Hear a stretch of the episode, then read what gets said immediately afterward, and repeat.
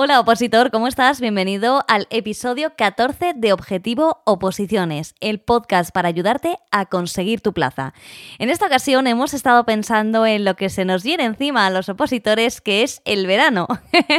ya sabes que en el último episodio hablamos de hidratación, cómo tenemos que cuidarnos los opositores, y ahora vamos a sufrir, aquellos que tengamos redes sociales, imagen tras imagen de amigos que están viajando, familiares que nos mandan las fotos directamente ya no cuando nos asomamos esos poquitos ratos que nos asomamos a las redes sociales, sino en cualquier momento vamos a recibir un mensaje. Entonces hemos tratado desde Opositates de darle la vuelta ¿Y cómo podríamos hacerlo? Bueno, pues vamos a dedicar algún episodio a la Unión Europea para que cuando alguien de tus contactos esté en Berlín o esté en París y te mande la foto, pues tú pienses en el conocimiento profundo que tienes tú acerca de la Unión Europea. Ellos estarán viajando por la Unión Europea, pero ¿y lo que sabes tú de las normas? Así que vamos a comenzar hablando del origen de la Unión Europea para que todos tengamos una idea global de cómo comenzó la Unión Europea y en esta ocasión vamos a referirnos a los tratados constitutivos.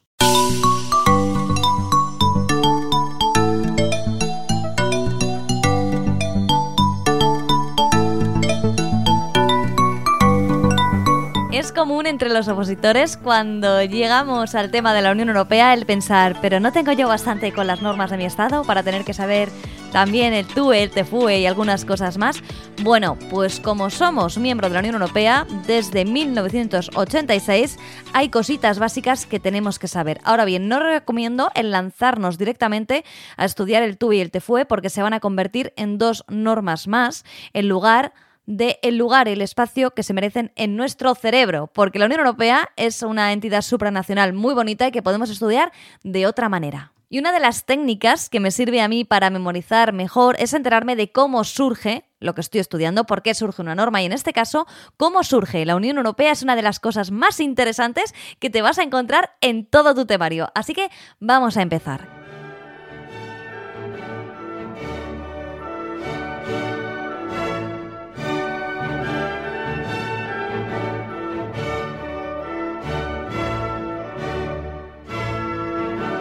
Al final de la Segunda Guerra Mundial, auténtica guerra civil europea, el continente aparecía exhausto y dividido.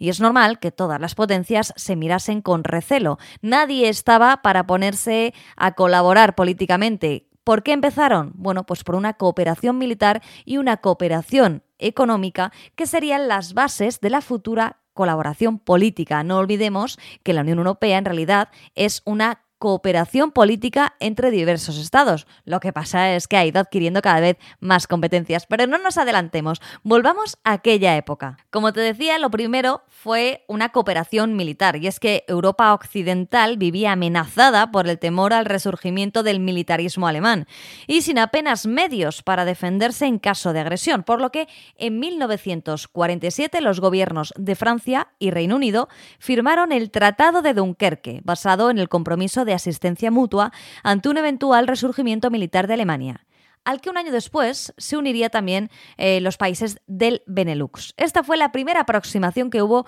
tras la Segunda Guerra Mundial. Después hubo otra, en la parte económica, y es que desde este punto de vista, desde el económico, destaca la iniciativa del secretario de Estado norteamericano, y esto te va a sonar, George Marshall, que estaba basado en un plan de ayuda masiva a Europa para facilitar el proceso de reconstrucción, conocido como, seguro que te suena la película, Plan Marshall.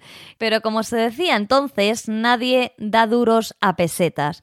¿Por qué va a querer Estados Unidos establecer un plan de ayuda masiva para Europa? Básicamente porque ellos no solo no habían perdido nada durante la Segunda Guerra Mundial, porque ni siquiera había sido en su territorio prácticamente, sino que habían ganado muchísimo. Pero claro, habían empezado a producir mucho, que era lo que necesitaba Europa, y de repente se quedaban sin mercados. Así que necesitaban que Europa se recuperase para que ellos pudiesen vender sus productos. Así que la peli Bienvenido Mr. Marshall y el plan Marshall estaban destinados a que la economía de Estados Unidos siguiera moviéndose. Y bueno, si de paso ayudamos a nuestros colegas europeos, estupendo. Por aquí, a este lado del charco, como iba a venir mucha pasta, decidieron los países gestionar de manera común esta ayuda mediante la creación en 1948 de la Organización Europea de Cooperación Económica, que unos años después, tras haber alcanzado su objetivo, en 1961 fue transformada en la OCDE. Y llegamos por fin al ámbito político, pero que no te creas que es el germen como tal de la Unión Europea, aunque sí te lo tengo que contar, porque en 1948 se celebra el Congreso Europeo de La Haya. Y este congreso derivó en la firma un año después, en 1949, de los Estatutos del Consejo de Europa, una organización europea de cooperación política que si bien su finalidad era lograr una Europa políticamente cohesionada, en la práctica sus tareas se limitaban a discutir sobre cuestiones de interés común. Y sí, es este el Consejo de Europa que nos lía a todos los opositores cuando tenemos que estudiar las instituciones de la Unión Europea.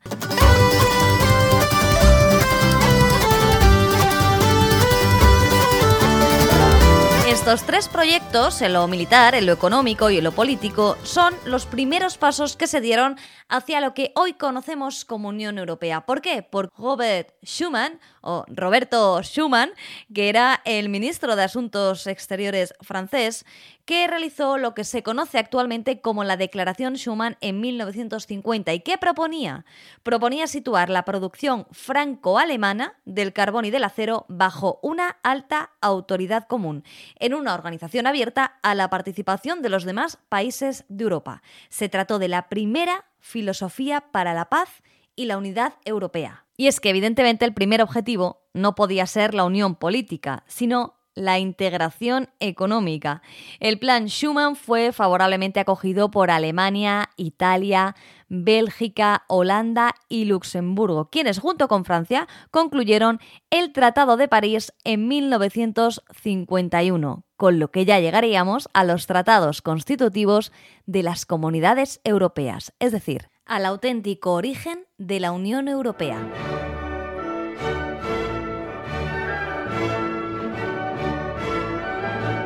tratados constitutivos de las comunidades europeas, tratados originarios de las comunidades europeas, tratados fundacionales de la Unión Europea. Según la fuente a la que vayas, te vas a encontrar que se llaman de una manera o de otra, pero hacen referencia a lo mismo, al Tratado de París y al Tratado de Roma. ¿Por qué antes se llamaban comunidades económicas europeas? Bueno, pues porque es el nombre que se le dio y luego, pues como todas las marcas que van cambiando el logo y lo van adaptando a los tiempos, el nombre final que se le dio a esta entidad supranacional ha sido Unión Europea. Pero no te líes porque comunidades económicas europeas es la forma antigua de llamar a la Unión Europea. Vamos con estos dos primeros tratados. El Tratado de París de 1951, también conocido como Tratado de la CECA o Tratado de la Comunidad Europea del Carbón y del Acero. Ya ves que aquí todo tiene varios nombres y lo puedes llamar un poco como quieras. Atento a las preguntas. ¿Es lo mismo Tratado de París de 1951 que Tratado de la CECA de 1951? Sí, por supuesto, es lo mismo. Aclarado esto, fue firmado en París en 1951 y entró en vigor en 1952 con una duración prevista de 50 años, por lo que expiró en el año 2002. La iniciativa que llevó a su firma se debía a razones económicas, aunque, como hemos hablado antes, sus verdaderos fines eran de corte político, el cese de la tradicional enemistad franco-alemana. Los seis estados firmantes dotaron a la CECA de personalidad jurídica y de una estructura institucional propia, en la que la alta autoridad era la pieza central, compuesta por personas independientes designadas por los gobiernos de cada Estado miembro, provista de recursos financieros propios y dotada de poderes vinculantes con relación a los Estados y empresas incluidas en el tratado, sometidos a un control jurisdiccional del Tribunal de Justicia, compuesto igualmente por personas independientes. El esquema institucional se completaba con un consejo compuesto por representantes de los gobiernos con fines de propuesta y de consulta y con una asamblea común, con poderes de control político sobre la alta autoridad. La constitución de tales instituciones supone el gran éxito de la CECA, comienzo inequívoco de una Europa comunitaria, de un proceso global de construcción europea.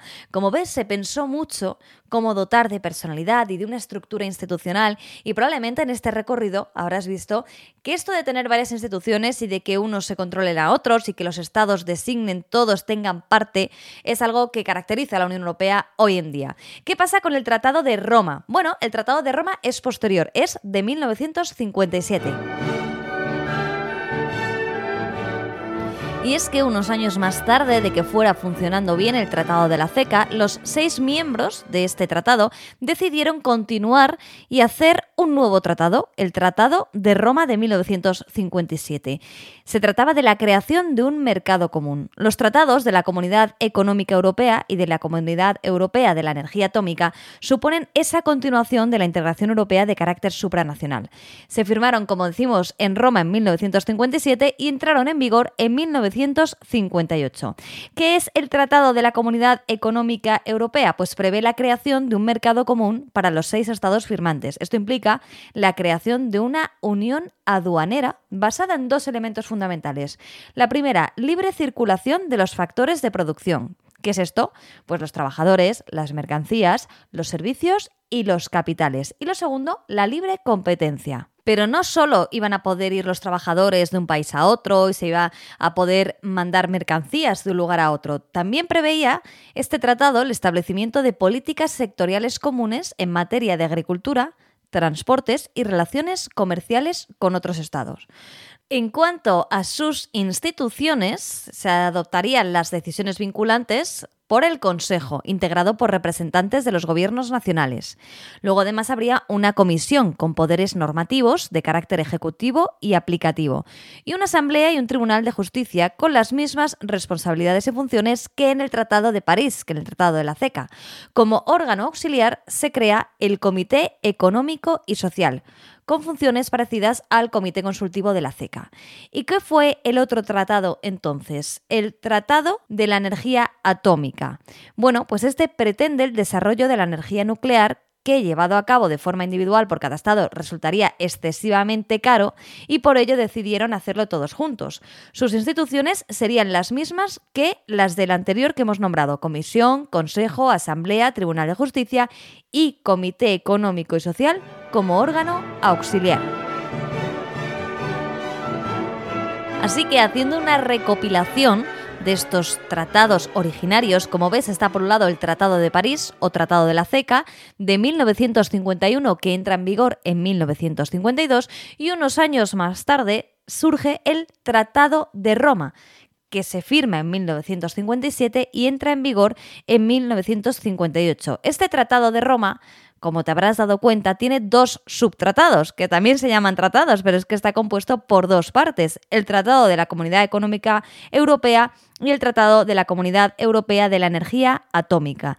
Los dos configuran el Tratado de Roma y entre estos tres, CECA, eh, Comunidad Económica Europea y Energía Atómica, con estos tres hablamos de los tratados originarios de la Unión Europea, los tratados fundacionales de la Comunidad Económica Europea, porque son las bases por las cuales luego se darían los siguientes tratados hasta que lleguemos a los tratados actuales, que son los que tenemos que estudiarnos de arriba abajo, muchos de los opositores y otros alguna parte, el TUE y el TEFUE.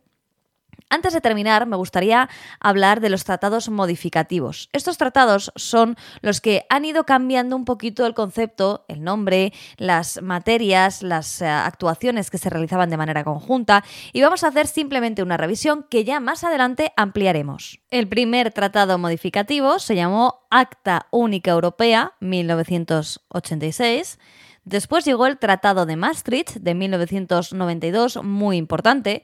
A continuación se dio el Tratado de Ámsterdam de 1997, posteriormente el Tratado de Niza y finalmente el Tratado de Lisboa, que es probablemente el que tú tengas que estudiar para tu oposición, aunque no descarto que algunos de vosotros tengáis también que conocer un poquito los tratados modificativos. Por tanto, en próximos episodios hablaremos de los tratados modificativos para poder centrarnos en el Tratado de Lisboa.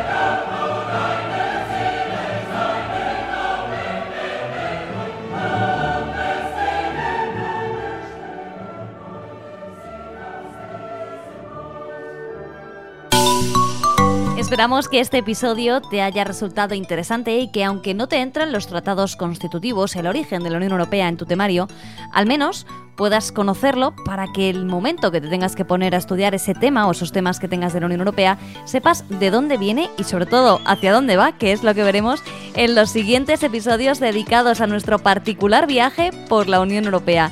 Si quieres comentarnos cualquier cosa acerca de este episodio o de otros, ya sabes que tienes a tu disposición el teléfono 619 63 26 46 para contarnos lo que quieras. Muchísimo ánimo en esta semana de Opozulo y hasta el próximo episodio.